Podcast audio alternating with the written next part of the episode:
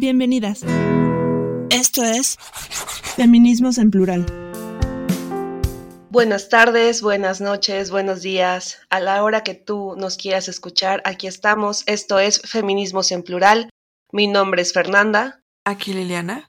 Y como siempre, con muchísimo gusto, con muchísimo entusiasmo, vamos a hablar de un tema que nos apasiona a nosotras dos por razones de formación educativa, pero también porque nos encanta el mundo de la polaca. Hoy vamos a hablar de sufragismo desde una perspectiva histórica, una perspectiva internacional y desde el presente hacia un futuro no, muy lejano. A veces nos, nos van a escuchar hablar de temas políticos porque el feminismo es un tema político por sí mismo, pero también porque creemos que hay formas eh, de hacer feminismo desde la vida institucional y desde esa vida institucional es posible crear nuevas oportunidades, nuevos derechos y nuevas historias que contar para eh, las presentes y futuras generaciones.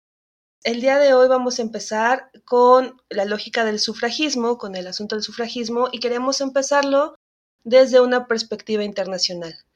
En ese sentido, va, a comenzar el día de hoy mi compañera Liliana. Liliana, ¿cuál es la perspectiva internacional histórica del sufragismo? Antes, antes de, arrancarme grandes datos o, estas cositas, quiero, quiero decir una que a mí me, bueno, ya, ya dijo Fer que nos apasiona. Y hay algo a mí que me, que me encanta todavía más del sufragismo, como se le ha conocido tal vez en algún punto, ya, ya hablaremos de eso más a detalle, como la primera ola del feminismo, es que nos han vendido toda la vida dos cosas bien, bien, bien fáciles. Que la democracia es lo más importante o lo mejor del mundo que nos puede pasar como gobiernos, como países, como naciones y como sociedades. Y segunda, nos han vendido los héroes de la democracia a estos héroes nacionales, a estos héroes internacionales. Y les voy a contar un secreto, que no es secreto, solamente no te lo dicen. Y es que la verdadera democracia no la heredaron estas mujeres. Y aparte, esta verdadera democracia se peleó en la arena internacional. Sí, sí es cierto que, nos han vendido también que las democracias se, se, desde los movimientos nacionales. Sin embargo, bueno, ya hablaremos un poquito del caso mexicano, pero en realidad el tema del sufragismo, el derecho al voto, la verdadera ciudadanía, se peleó en lo internacional y es un poco lo que siempre ha pasado, ¿no? Un derecho para una mujer en cualquier rincón del mundo es un derecho para todas y cuando un avance avanzamos todas y creo que el sufragismo tiene esa gran gran espíritu y por eso al final del día pues es la primera gran ola del feminismo, es decir, la primera vez que hubo este movimiento como movimiento social. Sí, sí ya había construcciones teóricas, sí, sí ya había cuestiones críticas, sobre todo desde la Revolución Francesa, donde pues pasaban muchas cosas, pero el sufragismo tiene este carácter de ser un movimiento netamente feminista, el primero, y que para empezar arranca muy fuerte en dos lugares específicos. El primero fue en Reino Unido, y en Reino Unido se dio de una manera, pues me atrevería a decir, muy aguerrida con pleitos, fue donde como por ejemplo se, se, inventaron algunas formas de protesta, donde se dio que las mujeres hicieron huelgas de hambre, donde las mujeres hicieron pintas, explotaron negocios. ¿Por qué? Pues porque al final del día era un, un, derecho que se negaba y también hubo una respuesta por parte de los medios de comunicación que fue la burla. El término suffragettes estaba muy de boga en aquella época y se decía como una forma de burlarse a estas mujeres que seguramente querían, y fíjense que cómo no ha cambiado el tema, que los maridos les cocinaran y cómo se les atreve, que el marido cuidara mientras ella se quería volver hombre. Si a alguno de ustedes les suena, pues sí, seguimos desgraciadamente con muchos clichés de estas, de estos viejos feminismos de aquella, de aquella, de aquella época, de aquella demanda, de aquel frente que luchó de manera aguerrida. Y quizás uno de los elementos más icónicos del movimiento feminista inglés se dio en el año de 1913, cuando Emily Davison se suicidó en el derby real. O sea, se avienta los caballos, que era de las pocas, era el, uno de los eventos principales en las noticias de aquella época. Estaba, creo que en ese momento, el rey. Y se avienta a las patas del caballo que va a toda velocidad con una pancarta para apoyar el sufragismo. O sea, hubo una cuestión ahí hasta suicida. O sea, interesantísimo lo que se dieron. Y luego el otro gran punto donde se dio este, este movimiento feminista en aquella época fueron los Estados Unidos. Ahora bien, ustedes van a decir, no, no, no, pero es que la democracia al final del día implica que pues todos estemos votando y pues ellas peleaban por ellas. Mm, ¿Qué pasa, por ejemplo, con las minorías raciales y demás? Pues ellas entendieron algo interesante. Sí, sí eran mujeres burguesas, sí, sí tenían muchas de ellas muchos privilegios, pero al final de cuentas, una venían de entender que a partir de la revolución industrial, ellas eh, como mujeres, como proletarias, ocuparon las fábricas y a partir de las fábricas pues hubo conflicto. Se les pagaba menos, se les explotaba más, se les quería fuera de las fábricas, pero al mismo tiempo la pobreza las obligaba. Por un lado, por el lado de las proletarias. Y lado de las burguesas, también descubrieron que en el momento de que se casaron, fueron anuladas completamente de la esfera civil, de la esfera política, de la esfera pública. Y entonces tampoco les gustó y desde sus privilegios como burguesía empezaron a luchar y también hubo suma de las, de las mujeres proletarias. Y ellas entendieron que el voto tenía que ser para todas, más allá de la clase social. Y se unieron a dos cosas interesantes, la abolición de la esclavitud y también a la búsqueda del voto para las, eh, las minorías raciales en Estados Unidos. Desgraciadamente, primero lo consiguen pues, las minorías raciales, eh, los, los, hombres de color, y ellos ya no apoyan al feminismo. Es decir, en ese momento ellos eh, se divorcian del feminismo y, o del sufragismo en ese contexto y dejan a las mujeres solas. Ahí también un hecho fundamental que se da es este tratado. Ellos, eh, en Estados Unidos se da el, un documento que es la firma de la Declaración de Seneca Falls en 1848, donde también van a buscar esta, esta lucha de, pues sí, del voto. Son elementos que van a estar dando. ¿Cuáles fueron las repercusiones? Porque la verdad es que no, no, no les fue ni bonito. Una vez que fueron caídas en, en, la cárcel, porque sí hubo represión policíaca, las golpearon, las torturaron. Como uno de sus elementos básicos de protesta era eh, las huelgas de hambre, también pues las obligaban a comer, o sea, les, les metían unos tubos en las gargantas y con un embudo de un lado y las obligaban a ingerir alimento para que no, no murieran de hambre. Y hubo muchas, mucha persecución. La tortura, pues sí, fue brutal. La persecución en, en en los medios fue intensa y de hecho creo que hoy a la fecha muchos de los argumentos que entonces usaban como las feministas quieren ser, eh, o las sufragettes en ese punto quieren ser hombres, quieren usurpar a los hombres, quieren, claro, están en contra del matrimonio y bueno, de alguna manera lo estaban porque veían cómo morían, podían morir cívicamente por un matrimonio. Y, son, son argumentos que a la fecha todavía están vigentes, que a la fecha todavía existen que a la fecha todavía se usan para desprestigiar el movimiento feminista. Se les ha criticado igual por su, por su carácter de ricas y que no entendieron la, la cuestión de que había pues, clases sociales, de que había otro tipo de, de presiones. Se les ha criticado por muchas razones. Sin embargo, ellas lucharon y cada vez que nosotros ejercemos el derecho al voto, ya sea si somos de México, ya sea si somos de Argentina, ya sea si somos de donde sea, hay que recordar que le debemos a estas mujeres ese derecho, porque se peleó desde lo internacional y fue a partir de ahí de donde se expandió para el mundo.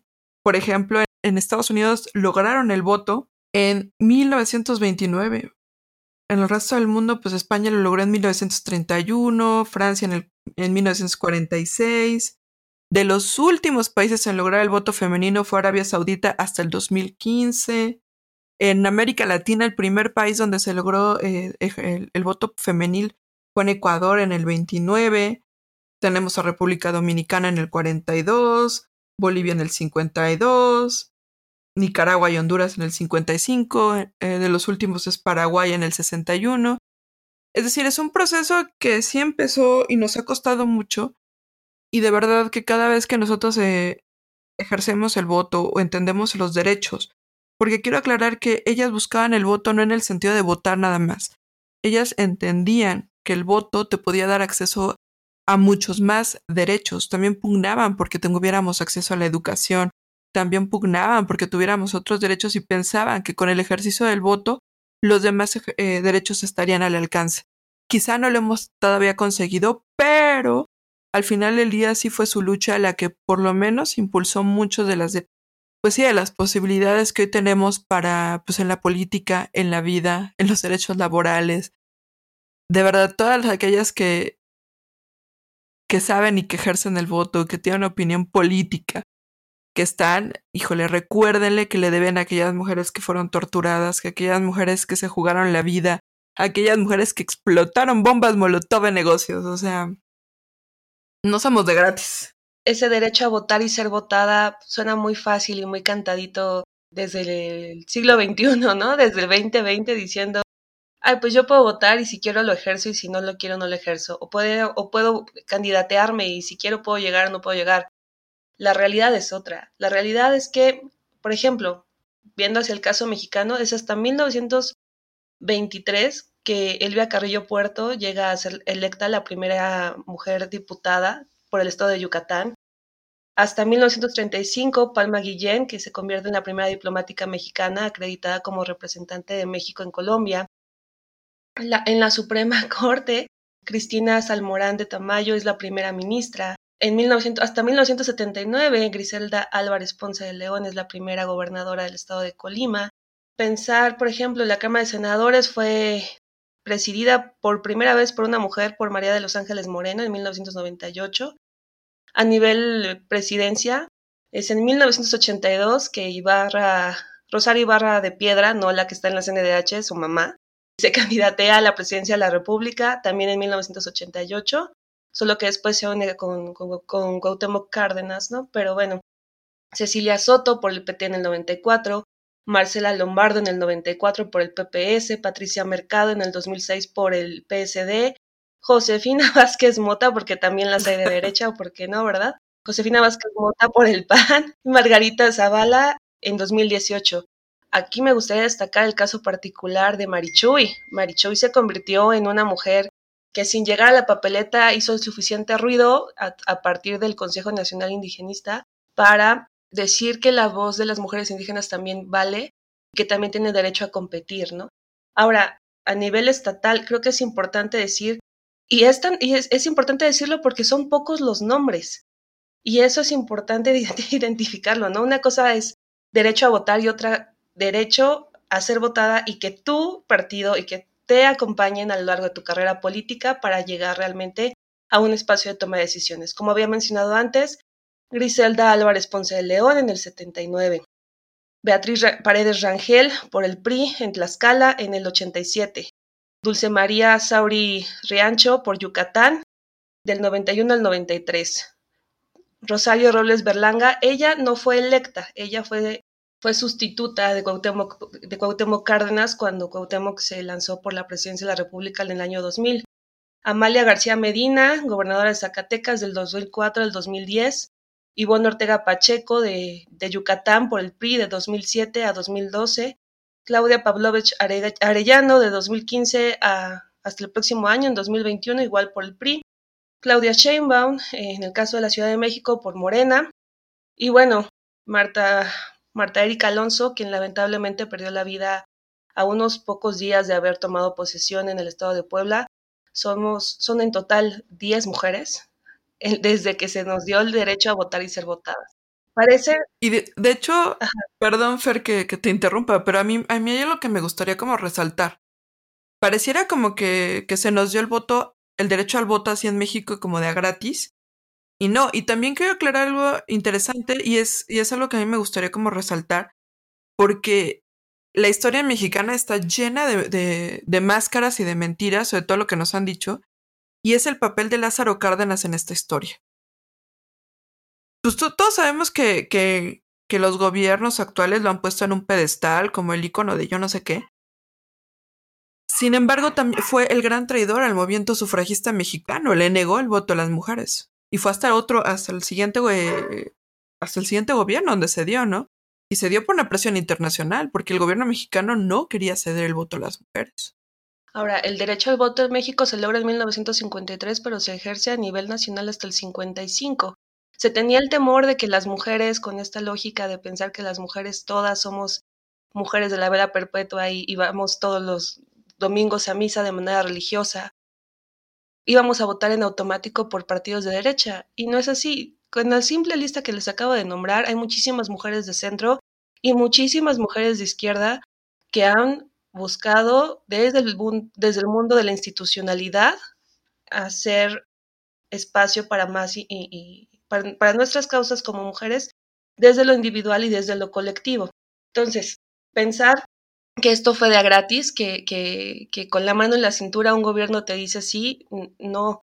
Es una agenda que se construye a lo largo de generaciones, que viene desde el primer Congreso Feminista por ahí del año 23, si no me recuerdo, 1923, y que implica una construcción de agenda y, de una sinergia internacional, local, estatal, nacional, que nos obliga como mexicanas a ir jalando una, una agenda tras otra para seguir impulsando y seguir hablando nuestros derechos. En este sentido, me gustaría hablar del asunto de las cuotas y la paridad de género. En otro programa, yo les comenté que yo en lo particular en este momento no me sentía lo suficientemente contenta con el asunto de la paridad de, la paridad de género. ¿A qué voy? En su momento se pensaron las cuotas incrementales, ¿no? Se pensó pasar de un 25% a un 30%, a un 40%, hasta eventualmente llegar a lo que se llama la paridad de género.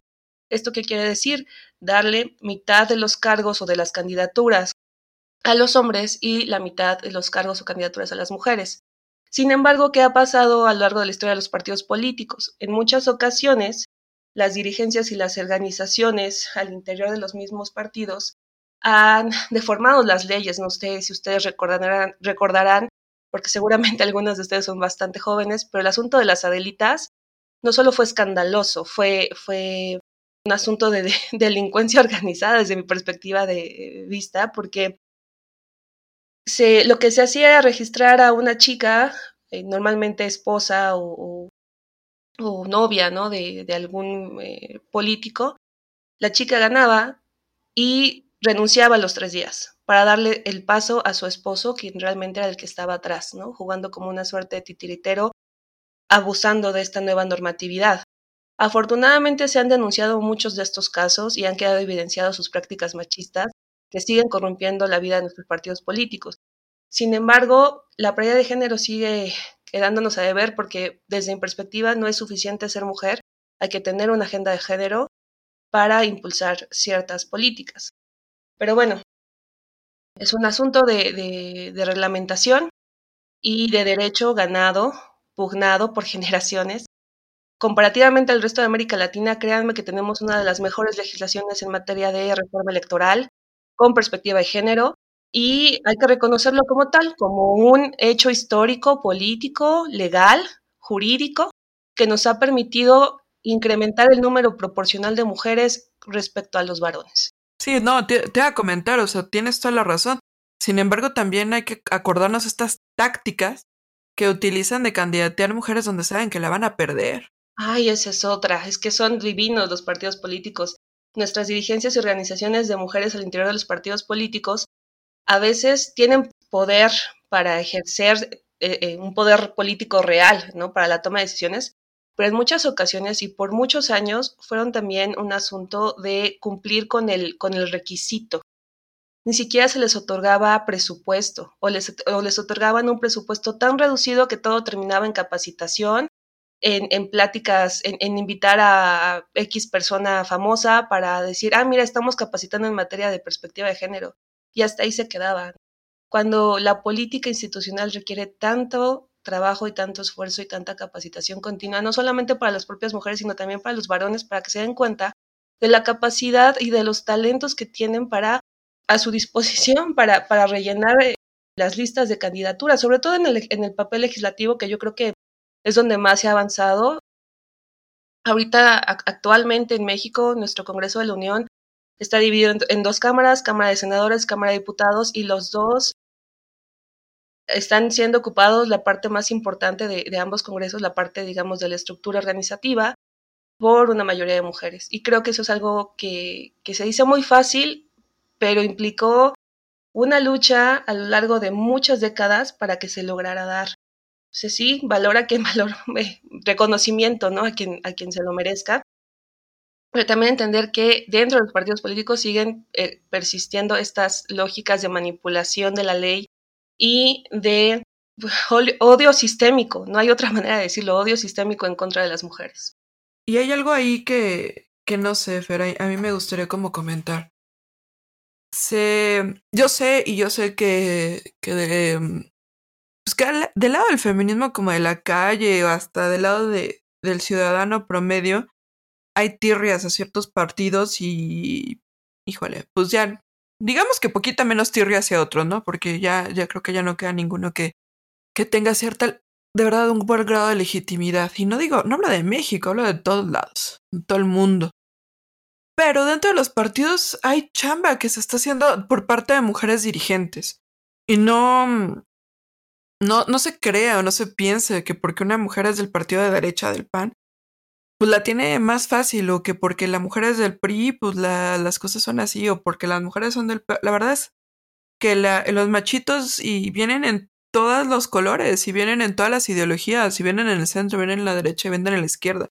Y estas organizaciones internas, pues en, sin importar son el PRI, el PAN el PRD, o del que quieran, del que quieran. De, Morena también hay que decirlo. De Morena. No, es que estaba tratando de acordar un partido fuera de, las, de, México y, se, me, se me acabó. No, pero, por ejemplo, pero, laborista, híjole, es que hay tantos. Tantos, tantos y más tantos.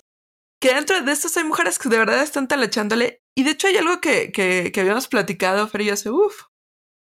Y es que piensen en lo siguiente. Ustedes van a ver el próximo año o vieron el anterior, o si, iban a los Estados Unidos, pues este año vieron campaña política y campaña política de tierra. Ustedes vieron en, los anuncios a sus candidatos o van a ver en los anuncios a sus candidatos, pues a señores bien peinaditos en la mayoría de las ocasiones y sobre todo para puestos de, pues de gobierno como de gobernadores, como pues, alcaldes. Eso sí, en su mayoría siguen siendo hombres, desgraciadamente. Pero fíjense ustedes quiénes van a ir a tocar a su casa, quiénes son los que van a estar repartiendo papelitos. Van a ser chavos pero sobre todo son señoras. Y estoy hablando del partido que se les dé su gana, porque las mujeres siguen haciendo la talacha de todos los días, de base de todos los partidos, de centro, izquierda, derecha, y no son las que ocupan las candidaturas. Esto también nos hace pensar en el asunto de las violencias políticas de género, así como han habido intentos, ¿no? Como el que acabas de, mencionar, ¿no? De que, ándale, mija, te vas con, con, tu candidatura si tú gustas, pero ya sabemos que vas a perder y aquí le jugamos a perder y mi machito, mi gallo, va a jugar en donde sí tenemos, este, sí, sí somos competitivos, ¿no? Pero bueno, las violencias políticas de género, híjole, es que son tantas desde, desde abusos, ¿no? De tergiversación de su vida privada, amenazas de muerte, feminicidios con causa política, ¿no? Claro. Bueno, es que eh, es, es, es, horrible hablar de estas cosas a veces porque como, como politólogas que somos sabemos de la crueldad ¿no? que existe al interior de los partidos políticos, también de las oportunidades. Y la que hemos vivido, aparte. Claro, ¿no? o sea, uno, uno, uno ha, ha, sido, ha tenido la oportunidad de observar estas prácticas de cerca o las ha vivido, ¿no?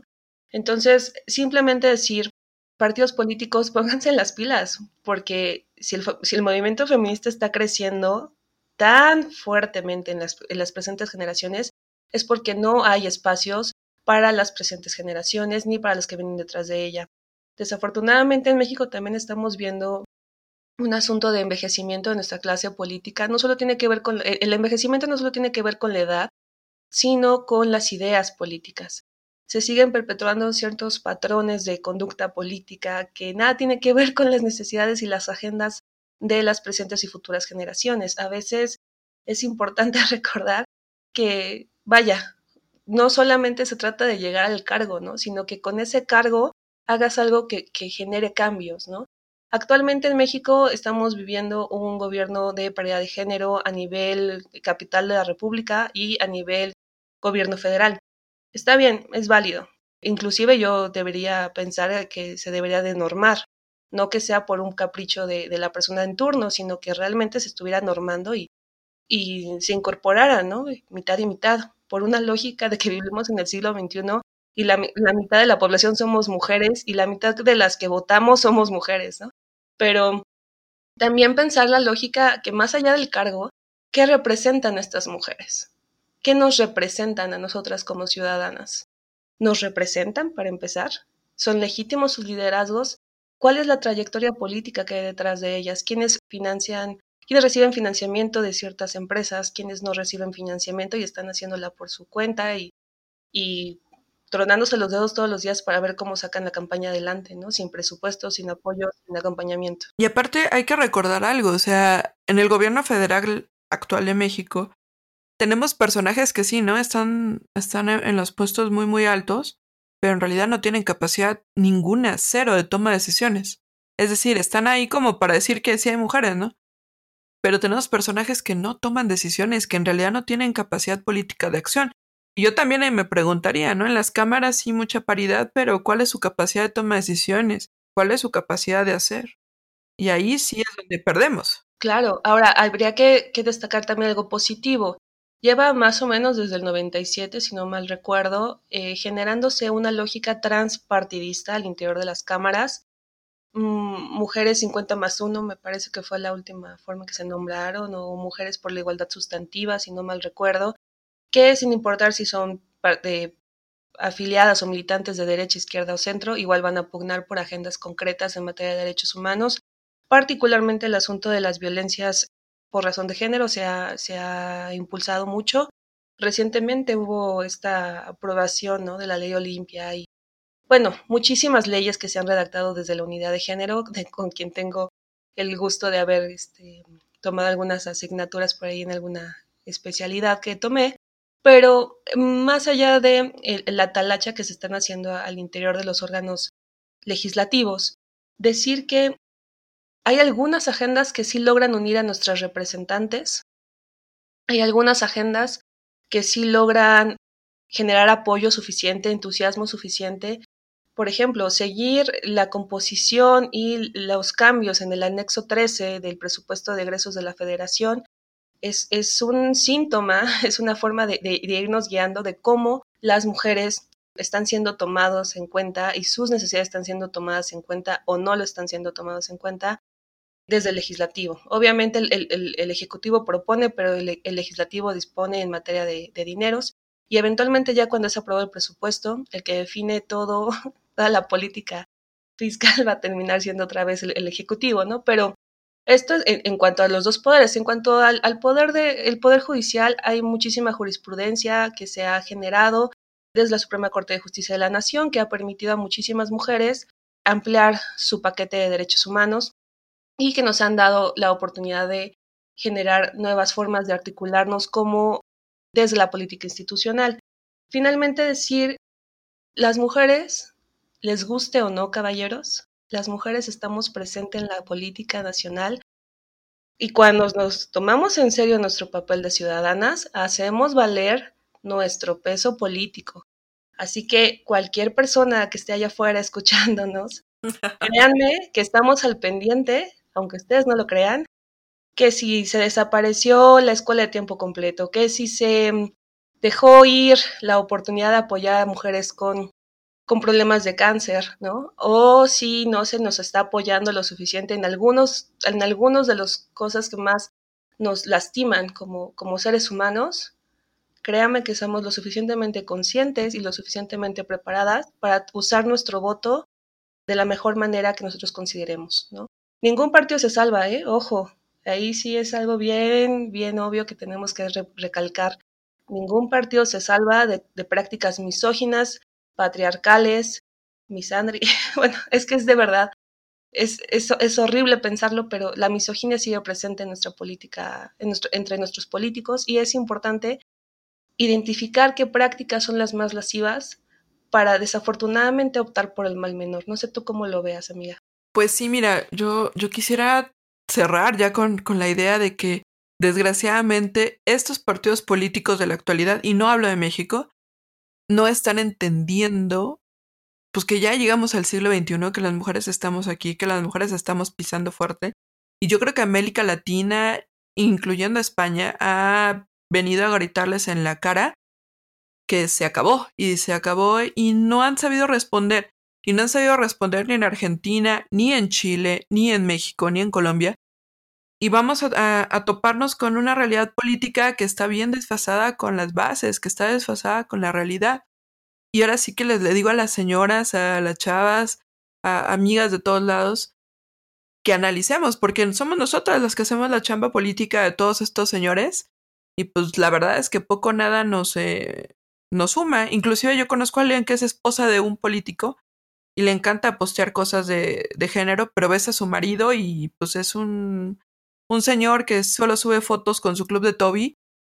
Y, ¿y qué está pasando ahí? O sea, tenemos que ser conscientes de nuestro voto y, ahora sí ponerlo y juzgarlo, ¿no? O sea, tienen que reaccionar. Sí, y bueno, eh, a mí me gustaría quedarme con la idea de que no nos debe dar miedo.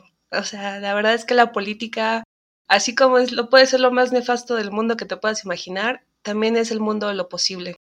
Y desde el mundo de lo posible te puedes ir hacia lo político, político, institucional, o lo político, político, social, y desde donde estés crear un mundo distinto. Y también, ¿no? Respetar la chamba que hacen tantas mujeres, sobre todo como tú dices, Liliana. Hay muchas mujeres desde la base trabajando incansablemente.